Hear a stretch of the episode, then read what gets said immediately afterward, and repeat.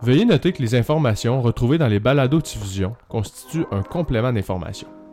Celui-ci ne sera jamais remplacer les conseils et le jugement professionnel de votre ou de vos pharmaciens de famille. Pour toutes les questions supplémentaires en lien avec les balados-diffusions, nous vous référons alors à ces professionnels de la santé. De plus, sachez que le masculin a été employé dans le but d'alléger les discussions. Bonne écoute! Bonjour, bienvenue à Les Piluliers, un balado créé par trois étudiants en quatrième année en pharmacie à l'Université Laval. Je m'appelle Émile Bergeron et je suis accompagné de mes collègues de classe qui sont également étudiants en médecine à l'Université Laval. Bonjour à tous, moi c'est Émile Gilbert. Et moi c'est Gabriel Couture. Dans le balado d'aujourd'hui, nous allons aborder l'asthme, une maladie très fréquente qui touche autant les jeunes enfants que les adultes. Malgré que presque tout le monde a déjà entendu parler de l'asthme, il existe énormément d'incompréhension face à cette maladie-là et aux traitements associés. Et ce sera d'ailleurs ça notre objectif lors de la balado-diffusion d'aujourd'hui. On va essayer de vous fournir des renseignements qui sont essentiels pour bien contrôler son asthme. Pour être plus précis, on va vous décrire euh, en quoi ça consiste cette maladie-là, puis on va faire une revue globale des traitements qui sont euh, généralement utilisés pour traiter euh, cette condition. Ouais, puis ensuite, on va discuter aussi des repères pour savoir déterminer si votre asthme est bien contrôlé ou non. puis par la suite, on va vous donner des trucs aussi pour vous aider à améliorer la prise en charge globale de votre asthme. Pour terminer la balado-diffusion d'aujourd'hui, on va vous décrire les situations pour lesquelles un rendez-vous serait indiqué avec votre professionnel de la santé, pour voir justement quand un traitement devrait être visé ou euh, le contrôle de la maladie euh, devrait être amélioré par des médicaments.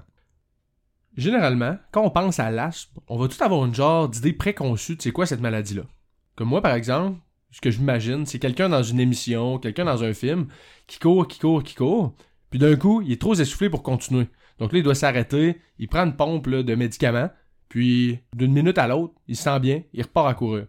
Mais dans la réalité, c'est-tu vraiment ça, l'asthme? C'est plus une caricature qu'une description, je dirais. L'asthme, comme vous le savez probablement, c'est une maladie qui touche les poumons et plus précisément les bronches. Avant d'aller plus loin, je voudrais qu'on regarde ensemble, dans la mesure du possible à l'audio, on s'entend, l'anatomie du système respiratoire. Ça va s'avérer assez pertinent pour comprendre comment fonctionne la maladie comment la traiter. Donc, pour parler un peu de l'anatomie du système respiratoire puis de nos poumons, c'est important de comprendre que nos poumons évoluent très peu dans le temps. En fait, dès qu'on est jeune, nos poumons sont formés presque en totalité. Quand je vous parle d'appareil respiratoire, je veux vraiment parler du chemin que l'air va parcourir de votre bouche jusqu'au fond de vos poumons, qui va vous permettre dans le fond de respirer. Pour mieux comprendre ça, il faut savoir comment c'est fait en dedans. Donc, pour s'aider un peu, pour s'imager le tout, je vous recommanderais d'imaginer ça comme un arbre à l'envers. Le tronc de l'arbre, c'est votre trachée. La trachée, ça, c'est le, gros tuyau qui est en avant de votre gorge. C'est le plus gros conduit d'aération de votre corps. Donc ce gros tronc-là, il va se diviser comme un arbre en plusieurs grosses branches. Ces grosses branches-là, c'est ce qu'on va appeler les bronches. Ça, c'est la première division, dans le fond, de, de votre arbre respiratoire. Si on continue un peu à monter dans l'arbre, là, on s'entend que dans les poumons, on descend, comme on s'était dit, c'est un arbre à l'envers. Les branches vont être de plus en plus petites. Quand les branches vont être petites, ça, on va appeler ça des bronchioles. Donc, des bronchioles, c'est des petites branches. Au bout de ces petites branches-là, il va y avoir des petites zones, puis c'est dans ces petites zones-là que votre poumon va capter l'air, va être capable de faire les échanges entre l'air ambiant puis votre corps. En fait, ces échanges-là, c'est simplement un échange d'oxygène contre du CO2, qu'on appelle aussi du dioxyde de carbone. Votre corps va prendre de l'oxygène pour bien fonctionner, puis va libérer du dioxyde de carbone, du CO2, qui est le principal déchet de votre corps. C'est vraiment résumé cette analogie-là, mais c'est probablement la meilleure image qu'on avait pour bien vous imaginer euh, l'appareil respiratoire à l'oral. Si vous voulez plus d'informations au besoin, vous pouvez aller voir une photo de comment c'est fait. Ça peut vous donner un peu plus d'informations sur comment c'est réellement fait l'appareil respiratoire. Et je dirais, vous pouvez même regarder l'image de la balado-diffusion qui est directement un appareil respiratoire. Donc là, euh, si on reprend un peu les, points importants de ce que c'est quoi l'asthme, euh, ben en fait, c'est une maladie respiratoire qui touche principalement les bronches. Donc là, si on se rappelle bien, euh, pour revenir à l'analogie de l'arbre que Émile nous a partagé, ça va être les branches de moyen calibre qui vont être atteintes. C'est vraiment une maladie dont les symptômes peuvent être différents d'une personne à l'autre, mais généralement, on parle de respiration sifflante, euh, d'avoir le souffle court, une pression au niveau de la poitrine, avec ou sans tout. Les symptômes peuvent être très variables dans le temps, puis sont caractérisés aussi par des périodes avec peu de symptômes ou d'autres lors duquel euh, les symptômes deviennent plus intenses. Euh, ça, on va en reparler plus loin, mais on appelle ça les exacerbations. Aussi appelées crises d'asthme, probablement que vous avez déjà entendu parler. Elles peuvent être causées par plusieurs facteurs, euh, mais principalement l'exercice physique, la présence d'allergènes, le froid ou un virus respiratoire, c'est pas mal les causes les plus fréquentes qu'on voit d'un patient à l'autre. Donc, tous les symptômes de l'asthme vont être causés par une inflammation chronique au niveau des bronches. Ça, ça va faire en sorte que les bronches vont devenir trop réactives à l'environnement. Cette réaction-là des bronches qui est exagérée, c'est comme un peu un mécanisme d'autodéfense que va utiliser vos poumons pour se protéger contre l'extérieur du corps. Pour se protéger, les bronches vont se constricter. Ça, ce que ça veut dire, c'est qu'ils vont se contracter, puis vont réduire l'espace que va avoir l'air pour passer dans vos bronches. On se rappelle, le principal rôle de vos poumons, c'est de transporter de l'air. Donc, s'ils se constrictent trop comme ça, ils ont de la misère à effectuer leur principale fonction. Parce que l'air a de la difficulté à passer. Le tuyau est rendu plus petit, plus restreint. Donc, le fait que vos poumons sont beaucoup plus fermés, ça empêche l'air de passer. c'est ça qui va causer les symptômes qu'on observe en asthme. Parce que l'air a de la difficulté à se rendre dans le fond de vos poumons. Donc, elle a de la difficulté à faire les échanges de gaz qu'on parlait un peu plus tôt. ça, c'est essentiel à la survie de votre corps. Donc, ça apporte plusieurs symptômes incommodants. Une belle analogie que j'aime bien faire, qu'un collègue pharmacien travaillant au CHUL m'a un jour faite, c'est de comparer l'asthme à un feu de camp. Fermez les yeux, sauf, sauf si vous conduisez, on s'entend. Imaginez-vous autour d'un feu de camp avec vos amis. La soirée finit, mais le feu n'est pas complètement éteint. On peut soit laisser le feu s'éteindre par lui-même, sans rien faire, mais la braise, elle, reste. Un simple coup de vent, puis le feu peut reprendre. Je l'avais jamais entendu cette analogie-là, puis je la trouve quand même assez pertinente. Euh, fait que là, si je comprends bien, Emile, c'est sûr que l'idéal dans ce cas-là, ça serait de verser de l'eau sur le feu, là. On s'entend pour éteindre la braise. Exactement. Dans le cas de l'asthme, on va avoir des périodes qui sont pires que d'autres, comme tu l'as mentionné un peu plus tôt, selon à quoi on va être exposé. Si on ne traite pas adéquatement nos bronches qui sont inflammées avec des pompes, c'est comme si on mettait pas d'eau sur le feu justement pour éteindre la braise. Dans cette situation, il s'agit qu'un simple allergène entre dans l'équation, soit un coup de vent, et bang, les symptômes reprennent en force. Autrement dit, en traitant comme il faut sur le long terme notre asthme, on va venir se protéger contre les crises d'asthme, dont les causes peuvent vraiment venir de partout. Et là, justement, Émile, tu viens de nous parler de pompe. Euh, fait que là, justement, si on parle un peu de, ce sujet-là, euh, il y a principalement deux types de médicaments qui sont utilisés dans le traitement de l'asthme. Euh, les plus importants, c'est vraiment les corticostéroïdes, donc les dérivés de cortisone, Ensuite, il y a les bronchodilatateurs. Ça, c'est les médicaments qui vont ouvrir vos voies respiratoires pour mieux laisser entrer l'air. On va commencer par vous parler des dérivés de cortisone, les corticostéroïdes, parce que c'est vraiment ces médicaments-là qui ont le plus d'impact sur votre santé respiratoire à moyen, euh, mais aussi vraiment à long terme et de loin. Là. Pour revenir à l'image du feu de camp, on peut voir les dérivés de cortisone comme l'eau qu'on utilise pour éteindre le feu et la braise, ce qui permet d'éviter qu'un simple coup de vent parte le feu, justement. Les bronchodilatateurs, comme le Ventolin, la fameuse pompe bleue, c'est un peu comme un instincteur quand on perd le contrôle du feu. Par contre, faut se rappeler que ça n'éteint pas la braise, donc le feu va potentiellement revenir à tout moment. Sauf dans certains cas d'asthme plus léger que on peut utiliser seulement celui-là comme traitement. L'utilisation de la cortisone sous forme de pompe, c'est quand même brillant quand on y pense. En fait, ça va permettre de cibler l'organe malade, les poumons ici. Pensez-y un instant. Quand vous prenez un médicament par la bouche pour une douleur à l'épaule, par exemple, le médicament va rentrer dans votre sang, puis va exercer euh, l'effet sur l'ensemble de votre corps pour traiter une douleur qui pourtant est localisée. C'est donc à risque de causer des effets secondaires sur tout le corps pour traiter une toute petite zone. En asthme, c'est vos poumons qui sont malades. Donc on a trouvé un moyen, ben on, je dis on exclut la personne qui parle, bien entendu, là, mais on a trouvé un moyen d'aller directement porter le médicament dans le poumon sans trop affecter le reste de votre corps.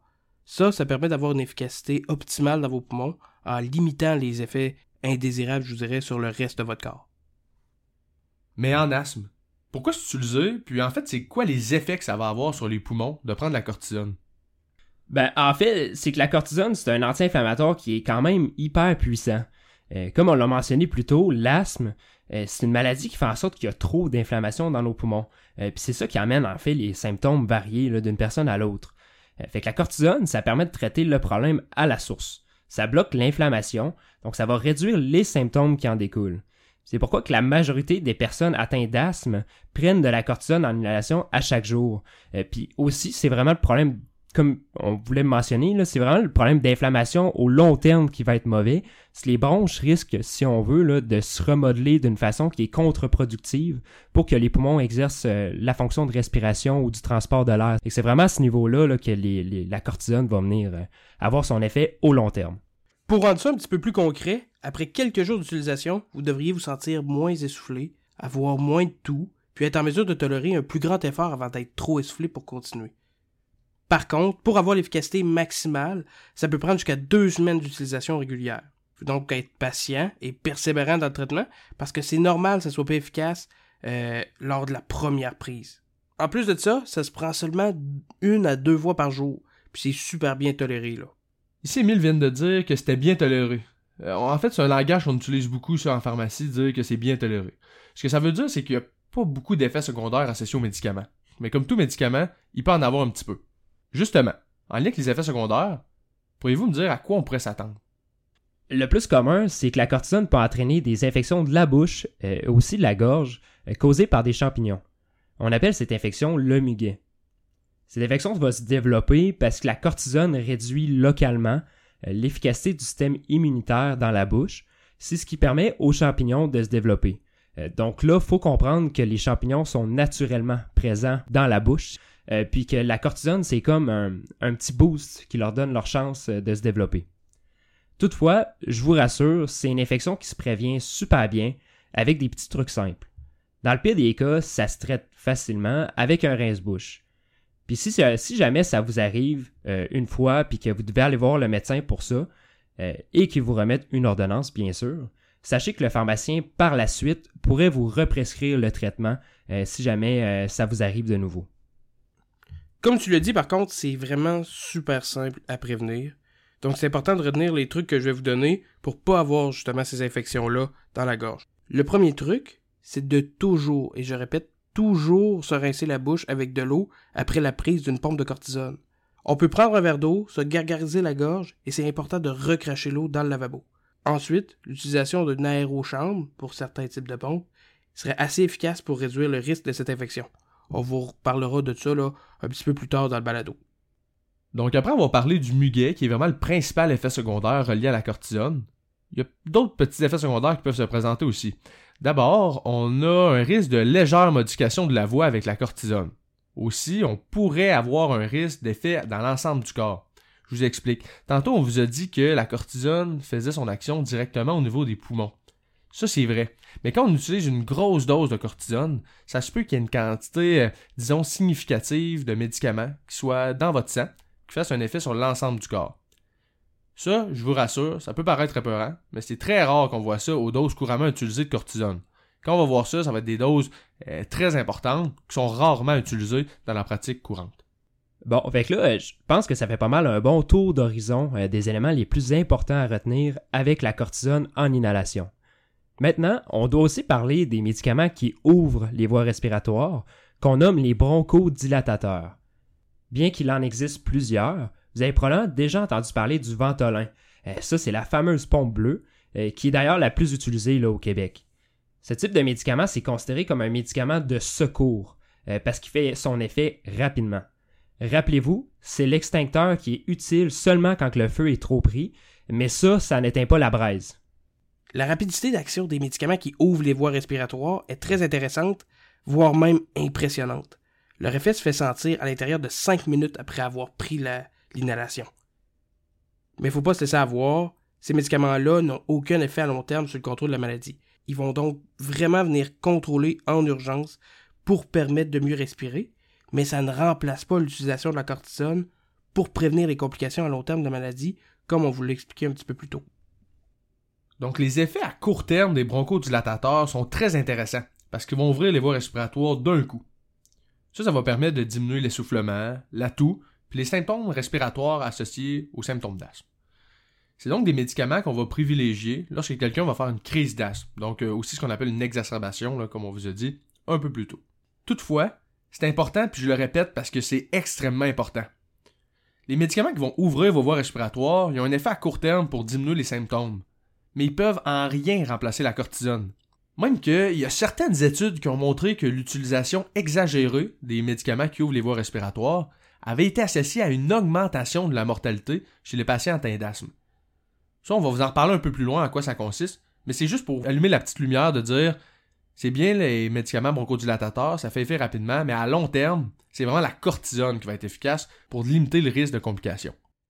Fait que là, après toute cette information-là, maintenant qu'on commence à comprendre que les médicaments qui ouvrent les poumons euh, sont efficaces à court terme, ça serait intéressant de parler de leurs principaux effets secondaires. En fait, les médicaments qui ouvrent les poumons, en fait, ce que je veux dire par là, c'est les bronches, euh, ils ont un effet stimulant sur le corps. Ainsi, ça peut causer différents symptômes, comme des tremblements des mains, euh, des palpitations, parfois même un peu d'agitation. Dit comme ça, ça paraît vraiment gros comme effet secondaire, euh, mais sachez que ceux-ci sont légers, ça ne constitue que rarement un obstacle pour prendre le traitement. En fait, généralement, pour que ces effets-là surviennent, il faut que le médicament soit absorbé dans votre sang. Puis nous, le but avec les pompes, c'est vraiment de traiter localement. Donc, euh, la fréquence de survenue de ces effets-là, c'est pas énorme. Après s'être familiarisé avec les deux grandes classes dans le traitement de l'asthme, on vous propose maintenant de discuter de quelle façon vous pouvez par vous-même évaluer l'efficacité des traitements. En d'autres mots, il y a quelques repères que vous pouvez utiliser pour savoir si vous avez le contrôle sur la maladie. Contrairement à plusieurs maladies chroniques comme le cholestérol, on ne parle pas vraiment de prise de sang, mais plutôt de surveiller la survenue de vos symptômes au travers de la semaine. Il faut quand même mentionner que votre participation va être essentielle dans l'évaluation du traitement. Grosso modo, comme on l'a dit, il n'y a pas de prise de sang. Donc c'est votre version des faits qui va particulièrement aider le médecin et votre pharmacien à savoir si votre asthme est bien contrôlé. Il y a certainement quelques tests qui peuvent être utilisés là, pour voir justement si vos poumons euh, respirent bien, donc si la maladie est bien contrôlée, mais c'est surtout votre interprétation des symptômes qui va être mise sous la loupe par le professionnel de la santé qui va vous évaluer. Pour être plus précis par rapport à cette évaluation-là, euh, si on essaie de résumer ça le plus possible, euh, on regarde la fréquence à laquelle certains événements ou symptômes qui sont liés à votre asthme vont euh, survenir dans votre quotidien. Si votre professionnel de la santé vous questionne par rapport à, la survenue, si on veut, de ces événements-là, référez-vous au dernier mois avant votre date de suivi pour y répondre. Il existe plusieurs critères pour déterminer si votre traitement de l'asthme est efficace faut noter que si un seul de ces critères est rencontré, ça veut dire que votre asthme n'est pas bien contrôlé malheureusement. Il euh, faudrait donc consulter votre médecin ou votre pharmacien pour avoir une optimisation de votre traitement. Il y a plusieurs critères, là, mais rassurez-vous, on va mettre un lien sur notre page euh, vers un tableau qui résume les critères, puis il y a même un acronyme aussi pour euh, bien s'en souvenir. Si on y va un à la fois et tranquillement surtout, les critères sont les suivants. Donc, avoir au maximum deux journées dans la semaine où vous avez des symptômes d'asthme, avoir moins de une nuit par semaine où les symptômes d'asthme sont présents, faire de l'activité physique sans limitation, c'est-à-dire sans symptômes d'asthme, prendre au maximum deux doses par semaine de Ventolin ou d'un médicament de la même classe qui sert à ouvrir les voies respiratoires rapidement, ne manquez aucune journée de travail ou d'école pour des symptômes qui sont liés à l'asthme. Donc là, euh, c'est sûr qu'il y a certains critères à, l'audio comme ça qui peuvent être un peu difficiles à interpréter, mais euh, donc là, par exemple, si on dit d'avoir moins d'une nuit par semaine où que les symptômes sont présents, euh, ça voudrait dire que si on a une nuit par mois, si on a des symptômes, ben, ça serait quand même correct. puis aussi, quand on parle de pas de limitation dans l'activité physique, c'est important de mentionner qu'il ne faut pas être obligé de prendre une dose de Ventolin avant de faire du sport. Les doses aussi qui sont administrées avant le sport, comme je viens de mentionner, euh, ça doit être aussi pris en compte dans le maximum de doses qui est recommandé. Euh, on se le rappelle, ce maximum-là, c'était de deux doses par semaine. En bref, selon la croyance populaire, plusieurs personnes pensent que ça pourrait être normal de prendre une pompe d'asthme avant d'aller faire du sport. Mais ça, c'est un signe que votre asthme n'est pas bien contrôlé. Normalement, si votre asthme est bien contrôlé, vous ne devriez pas avoir besoin justement de prendre une dose de Ventolin ou d'un autre bronchodilatateur avant de faire votre exercice physique. Il là là, c'est de l'info pas mal pour nos auditeurs, ça. Pas besoin forcément de tout retenir précisément, on s'entend. Par contre, ce qui est souvent recommandé, c'est d'avoir un journal où vous indiquez la date, puis le moment de la journée où les symptômes arrivent et quand vous prenez justement votre pompe là d'urgence, fait le bronchodilatateur. Ça, ça va vraiment permettre à votre médecin ou votre pharmacien de bien évaluer le contrôle de vos symptômes lors de votre prochain rendez-vous. faut aussi parler de l'exacerbation de l'asthme. Ça, en langage familier, c'est ce qu'on appelle typiquement une crise d'asthme. Donc, ce qui est intéressant de savoir, c'est que ces crises d'asthme-là, ça peut souvent être le premier symptôme que les patients atteints d'asthme vont éprouver. Donc, souvent, ça peut être la raison qui pousse les gens à consulter. Ça, par exemple, ça peut aussi arriver chez les personnes qui ont déjà un diagnostic d'asthme et déjà un traitement qui traite leur maladie. Parmi les éléments déclencheurs de crise d'asthme, les principaux facteurs dans l'environnement, c'est surtout les allergies, la pollution de l'air, puis les infections des voies respiratoires. Pour définir c'est quoi une exacerbation, on va parler d'une période subite dans laquelle les symptômes d'asthme sont amplifiés. Donc, ils sont de pire en pire. Puis ça, ça va progressivement. Donc, ça empire là, de minute en minute, heure en heure. En bref, c'est une période où les symptômes vont être pires qu'à l'habitude. On a parlé qu'on tolère un maximum de deux doses par semaine d'un médicament d'urgence comme le Ventolin. Y a-t-il une raison en particulier pour ça? Je veux dire, ça fait du bien à celui-là qui l'utilise puis que ça permet de vivre sans gros symptômes. Il est où le problème? Comme je l'ai dit un peu plus tôt, il a été démontré que la surutilisation des médicaments qui ouvrent les voies respiratoires, donc les médicaments, comme on vous l'a dit plus tôt, qui soulagent les symptômes rapidement, ça c'est notamment le Ventolin qui est très connu, ça, ça est associé à une augmentation du risque d'admission à l'urgence, puis même à une augmentation de la mortalité. En bref, ce qu'il faut se rappeler, c'est que si vous utilisez souvent votre pompe de Ventolin, consultez votre médecin, ça veut dire que votre traitement n'est pas optimisé. Fait que là, jusqu'à présent, on a mis beaucoup d'informations, beaucoup de chiffres, euh, mais si vraiment faut en retenir un, euh, ce serait vraiment le chiffre 2. Donc là, on parle d'un maximum de deux euh, utilisations de pompes de médicaments d'urgence par semaine. C'est aussi un maximum de deux dispositifs de ce médicament-là par année. Faut croire que le fameux dicton la modération a bien meilleur goût, ça s'applique pas pantoute juste à l'alcool. Revenons un peu sur l'aspect prise régulière des médicaments. Il est certainement très important de les prendre à chaque jour, si ça a été prescrit bien sûr, mais il faut aussi savoir comment les utiliser. L'utilisation des pompes est pratiquement un art à lui seul.